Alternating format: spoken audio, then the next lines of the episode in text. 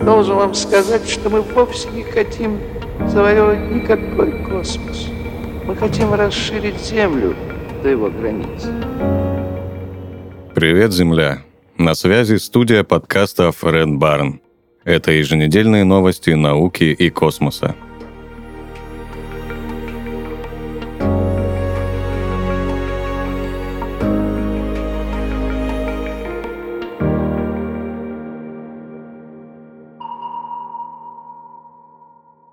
Сверхтяжелая ракета Starship взорвалась при запуске.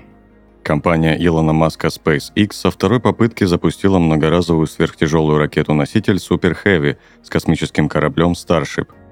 В будущем его хотят использовать для отправки людей на Марс и Луну, а сама ракета заменит другие транспортные системы SpaceX – Falcon 9, Falcon Heavy и Dragon. Старт состоялся на базе Starbase в Бока-Чика, штат Техас, и был задержан на пару минут – Главный инженер по интеграции в SpaceX Джон Инспрукер сказал в прямом эфире, что команды работают над проблемой герметизации. Через три минуты после старта, когда система достигла высоты 38 километров, она начала крутиться, и ее первая ступень не отделилась.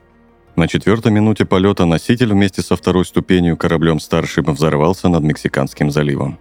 Несмотря на взрыв, попытку можно считать успешной. Это был первый полноценный полет крупнейшей ракеты в истории – сам Илон Маск оценивал шансы на успешность этой миссии в 50%. Миллиардер подчеркнул, что если ничего не получится, SpaceX продолжит попытки запуска.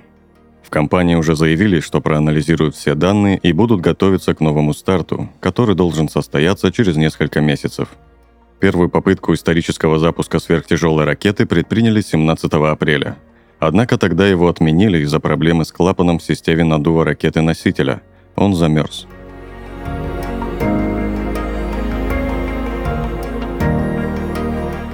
Relativity Space отказалась от ракеты Terran-1, напечатанной на 3D-принтере.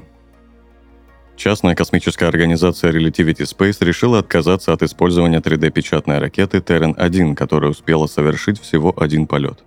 Вместо этого компания займется разработкой другого своего проекта – тяжелой многоразовой ракеты Terran-R. Terran-1 стала первой ракетой, созданной американской компанией Relativity Space – эта сверхлегкая двухступенчатая ракета-носитель работает на паре жидкий кислород, жидкий метан. Она способна выводить на низкую околоземную орбиту до полутора тонн полезной нагрузки. При создании Terran-1 широко используются адаптивные технологии. 90% массы ракеты составляют напечатанные на 3D-принтере металлические детали. Первый испытательный полет Terran-1 прошел 23 марта 2023 года. Ракета выдержала максимальную динамическую нагрузку в полете, но не долетела до орбиты из-за проблем с запуском двигателя второй ступени. 12 апреля 2023 года Relativity Space представила предварительные выводы по расследованию причин аварии. Главные клапаны двигателя Ион-1 второй ступени открывались по команде медленнее, чем ожидалось, а кислородный насос не создавал необходимого давления. Тем не менее, технически ракета достигла космоса, так как она преодолела линию Кармана и поднялась на высоту 134 километра. Линия Кармана проходит на высоте 100 километров над уровнем моря и условно принимается за границу между атмосферой Земли и космосом. Однако затем компания неожиданно объявила о том, что прекращает дальнейшие работы по Terran-1. Она сосредоточит усилия на создании более мощной многоразовой ракеты-носителя Terran-R, о которой впервые было объявлено в 2021 году. Ранее Relativity Space заключила несколько контрактов на использование Terran-1 с целым рядом компаний, среди которых есть и NASA. В настоящее время Relativity Space намерена перевести всех своих клиентов на Terran-R. Relativity Space изменила характеристики Terran-R. Первая ступень будет полностью многоразовой. Она сможет самостоятельно возвращаться при помощи двигателей и выдерживать до 20 повторных использований. Для экономии вторая ступень ракеты станет одноразовой, и не все компоненты ракеты будут изготавливаться при помощи 3D-печати. Теперь Terran-R позиционируется как тяжелая ракета-носитель, которая сможет выводить на низкую околоземную орбиту до 23,5 тонн полезной нагрузки с возвратом первой ступени или 33,5 тонн в одноразовой конфигурации – для сравнения, ракета компании SpaceX Falcon 9 с многоразовой первой ступенью может вывести на низкую околоземную орбиту до 23 тонн полезной нагрузки. Количество двигателей Ион-1 на первой ступени Terran-R будет увеличено с 7 до 13. На второй ступени установят модернизированную версию Ион-1 для работы в вакууме. длина ракеты составит 82 метра. Предполагалось, что первый полет Terran-R состоится в 2024 году, однако недавно его перенесли на 2026.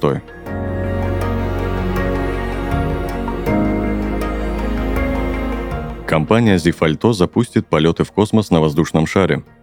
Французский стартап Zifalto, производящий космические шары, объявил о новой услуге. Желающие смогут отправиться в космос на их аппарате, провести там несколько часов и даже пообедать. Стоимость полета 132 тысячи долларов или 10 миллионов 700 тысяч рублей. Основатель Зифальто, аэрокосмический инженер Винсан Фаред Дастиес, планирует отправлять до 60 рейсов в год – на борту шара сможет разместиться компания до 6 человек. Космический воздушный шар представляет собой капсулу. Он поднимается в стратосферу на высоту 25 километров, что примерно в три раза выше, чем у пассажирского самолета. Там шар будет находиться в течение трех часов, а спуск займет еще полтора часа. Общая продолжительность полета составит около 6 часов. Фаред Дастьес отметил, мы выбрали высоту 25 километров, потому что на этом уровне вы находитесь в темноте космоса. Под вами 98% атмосферы. Вы можете наслаждаться видом Земли и звезд. Это нахождение в космосе, но без ощущения невесомости. На борту предусмотрены все необходимые удобства – Wi-Fi, бар, кондиционер. Особое внимание будет уделяться приему пищи. Гостям предложат блюда из ресторана, отмеченного звездами Мишлен – также в стоимость билета включена возможность побеседовать с психологом перед путешествием. Во время рейса пассажиры получат специальную одежду и маски для дыхания. Обслуживать гостей на борту воздушного шара будут два члена экипажа. По приземлении клиенты получат сертификат о совершении полета. Представители Зефальто заявляют, что их воздушный шар имеет много преимуществ.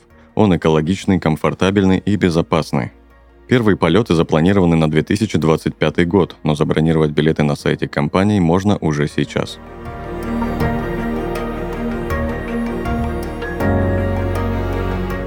Американские специалисты создадут лунный автомобиль в партнерстве с гонками NASCAR. Компания Leidos и ее дочерняя фирма Dynetics объявила о планах создать автомобиль для лунных миссий. Партнером проекта выступит организатор гонок NASCAR – NASCAR – популярный в США формат автогонок. В отличие от Формулы-1, где участвуют специальные болиды, непригодные для трассы, машины для NASCAR схожи с серийными. Как заявил вице-президент и директор по маркетингу NASCAR Пит Юнг, партнерство с Leidos имеет особенный смысл.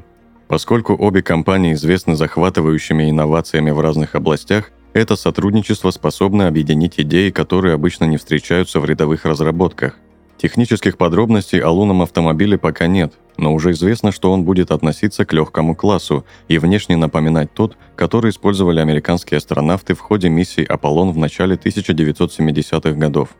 Лейдос уже подала заявку на участие в конкурсе, по итогам которого НАСА может выдать контракт на разработку транспортного средства – Лунный автомобиль потребуется НАСА при реализации программы Артемида, в ходе которой правительство США планирует возобновить присутствие человека на Луне и сделать его постоянным. Для этого необходимо будет построить лунную базу, эксплуатация которой невозможна без удобного средства передвижения.